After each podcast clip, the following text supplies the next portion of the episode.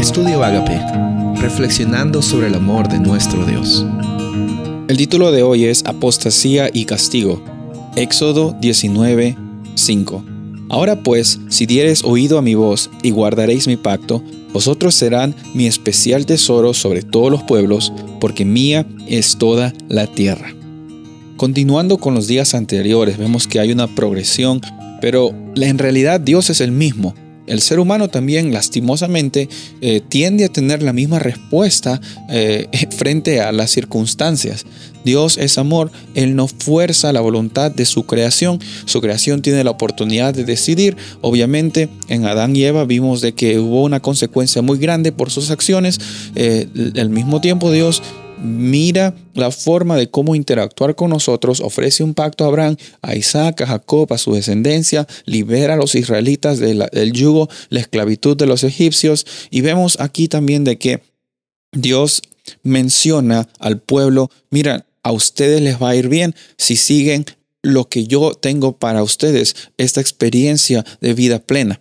Y, y, no es que Dios es un Dios arbitrario que dice esta es la forma. Dios nunca va a a decirnos que sigamos algo simplemente porque Él quiere, sino porque Él sabe que la vida y la experiencia que nosotros eh, necesitamos es la que Él nos puede proveer.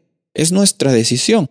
Bueno, el pueblo de Israel dijo en el versículo 8 del capítulo 19 de Éxodo, vamos a hacerlo esto, eh, vamos a seguir las palabras, vamos a vivir en este pacto, vamos a hacer un reino de sacerdotes. Pero bueno, lastimosamente ellos con sus acciones no demostraron que querían vivir esa experiencia con Dios. Y lastimosamente tomaron decisiones de, de seguir por su propia voluntad la vida que ellos querían vivir. Vemos entonces de que eh, trajeron consecuencias esas acciones, esas reacciones, esas decisiones. Y muchas veces tú y yo estamos luchando con las consecuencias de las acciones que nosotros mismos trajimos a nuestras vidas. Gracias a Dios que esto no se termina así, pero al mismo tiempo es necesario hablar y conversar de que no es el castigo de Dios las situaciones difíciles que tú estás viviendo. Son simplemente la ausencia de, de, de vida es muerte, la ausencia de luz es oscuridad, la ausencia de Dios en nuestras vidas es oscuridad espiritual, es muerte espiritual. Y no es que Dios nos trae eso como para mostrarnos y enseñarnos de que eso no se hace y nos castiga para, para que nos duela y que por miedo le respondamos con, con, con adoración. Nunca Dios ha actuado de esa forma.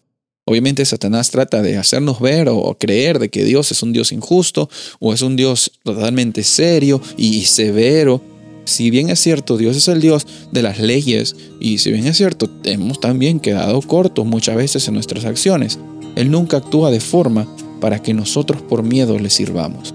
Todo lo contrario, en el ejemplo de Jesús encontramos que la ley de Dios está basada en el amor y Jesús mismo nos mostró que el amor es la mayor expresión de interacción que Dios tiene para nosotros. Soy el pastor Rubén Casabona y deseo que tengas un día bendecido.